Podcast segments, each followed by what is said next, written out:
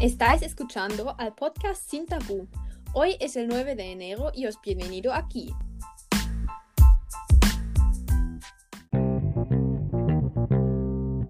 El podcast que se atreve a hablar de temas tabú en nuestra sociedad. Me llamo Anya. Y me llamo Irán.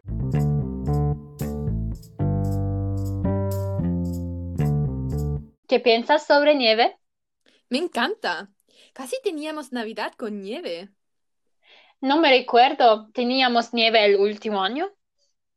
No, no teníamos nada nieve. Oh, qué triste. Sí, absolutamente. Mm, ¿Qué emociones conectas con nieve? Em, me gusta la nieve porque está tan tranquila y silenciosa. Ah, sí, eso me encanta. Mm, la nieve me consola. Es perfecto para relajar un poco. Sí, tienes razón. A mí me encanta tomar un vaso de chocolate caliente y observar la nieve caer del suelo.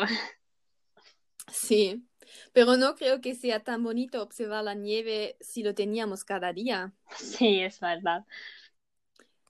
Vale, empezamos con nuestro tema de hoy. Sí. Hoy hablamos sobre el tema el trasplante de órganos. La donación de órganos toma órganos y tejidos sanos de una persona para trasplantarlos en otras. Los especialistas dicen que los órganos de una persona donante pueden salvar o ayudar hasta 50 personas. 50 personas.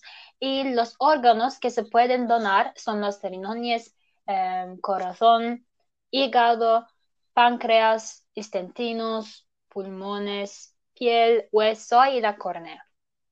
La mayoría de las donaciones de órganos y tejido eh, ocurre cuando el donante, fallece, pero algunos pueden ser donados en vida. Hmm, interesante. Los españoles son los habitantes en el mundo que tienen más probabilidades de recibir un trasplante cuando lo necesitan. En realidad, hay 43 donantes de órganos por millón de personas y casi 5.000 trasplantes por año. Eso significa 13 trasplantes por día.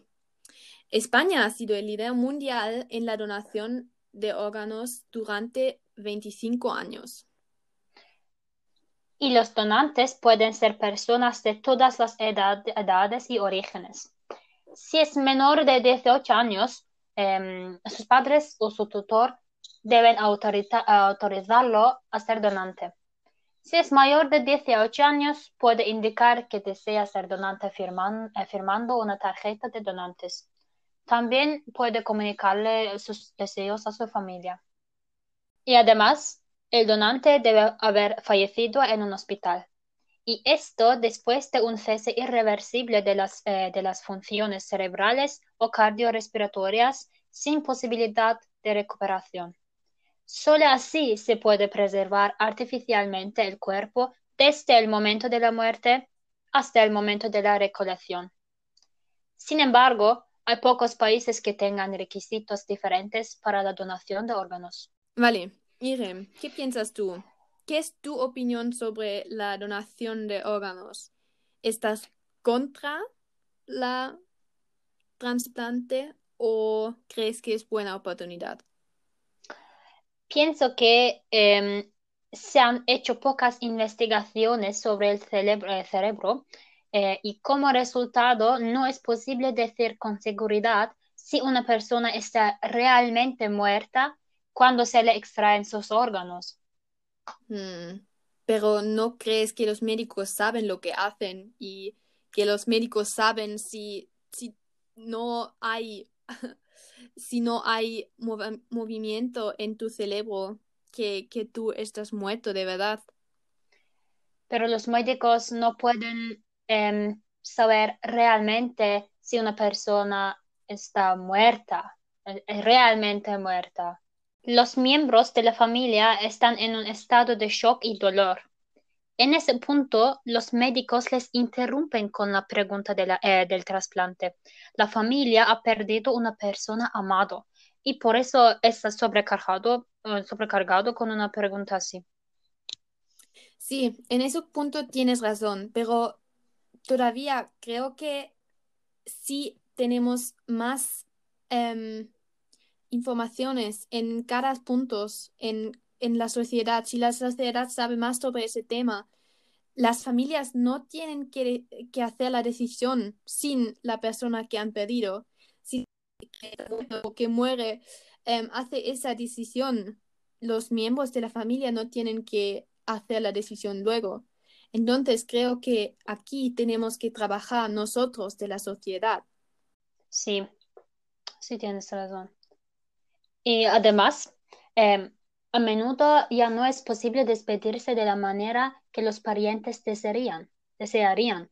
Em, por ejemplo, un funeral con un ataúd abierto a, menudo ya no se puede llevar a cabo. Sí, eso es verdad, pero mm, creo que al menos en Suiza no tenemos funerales con un ataúd abierto. Pero sí, tienes razón, si una familia quiere eso y si es para una, em, en una cultura eso es muy importante, lo entiendo absolutamente, pero todavía casi todos órganos se puede coger sin destruir el cuerpo, el, cadáver. Y vale, em, el piel y los ojos no se puede coger así, pero todavía la persona puede em, tener una pinta muy bonita, aunque no tiene todos sus órganos. Y hay un otro punto, y aunque usted mismo no vea un problema religioso, em, en la donación de órganos puede convertirse en un problema para sus familiares, ¿no? Sin embargo, no pueden influir en ella. Problemas religiosos. Sí, es verdad. Y aquí creo que cada familia, y, o mejor, cada persona tiene, tiene que hacer esa decisión para sí mismo. Creo que es importante que hay bastante donadores de órganos, pero creo que Em, cada uno tiene que, decirlo para sí mismo. Aquí sí, creo que tienes razón, pero... Pero eh, hay, hay problemas religiosos, Sí, pero no, no todos tienen esos problemas. ¿Vale? Que... Sí, pero hay personas que tienen... Sí, pero para esas personas les influye si otras personas que no tienen problemas religiosos con eso que a esos, em, si esos em, donan los órganos o no. Creo que aquí es el punto, que a las personas que tienen personas no, no influye si a otras personas que no tienen problemas que... Sí. Sí. Y un otro punto es que no puedes eh, influir en quién tiene, obtiene tus órganos. Puede ser que donando un órgano se salve a un brutal asesino sin saberlo y sin quererlo. Sí, eso siempre se puede decir, pero yo creo que salvar una vida siempre es más importante de saber qué pasa con tus órganos. Yo creo que si una persona muere, em, a dónde va cualquier a dónde va, si va al otro mundo, no puede utilizar sus órganos ahí, ¿sabes? Que no les necesita. Y creo que eso es, para mí, ese argumento es lo más fuerte, porque puedes, tienes la opción de salvar una vida si, sin, en mi opinión, sin influir a tú mismo. Y sí. Sí, es verdad, es verdad, sí.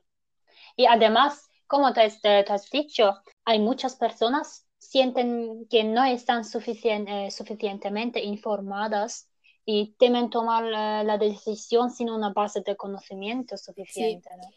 Em, opino que eso es lo que, ya he dicho, que em, tenemos que informar a la sociedad más sobre ese tema. Em, si todos saben suficiente sobre eso, no tenemos esa situación del, del del empiezo que una familia en el estado de dolor tiene que decidirlo.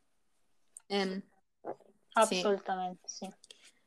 Entonces, ya tienes ¿Has cambiado un poco tu, tu opinión sobre la plantación de órganos? Eh, no sé, tengo, tengo que pensar Sí, un poco. Vale. Anya, hacemos un punto Sí. aquí. Nosotros nos vemos la próxima semana en nuestro tercer episodio en que hablamos sobre el nacimiento paliativo. Y también un tema muy duro, ¿no? Pero aquí no tenemos miedo de hablar de los temas tabú de nuestra Sí. sociedad. Para que tengáis tiempo para pensar sobre lo que hemos discutido, vienen algunos ruidos bonitos. Y nos despedimos. Adiós. Adiós.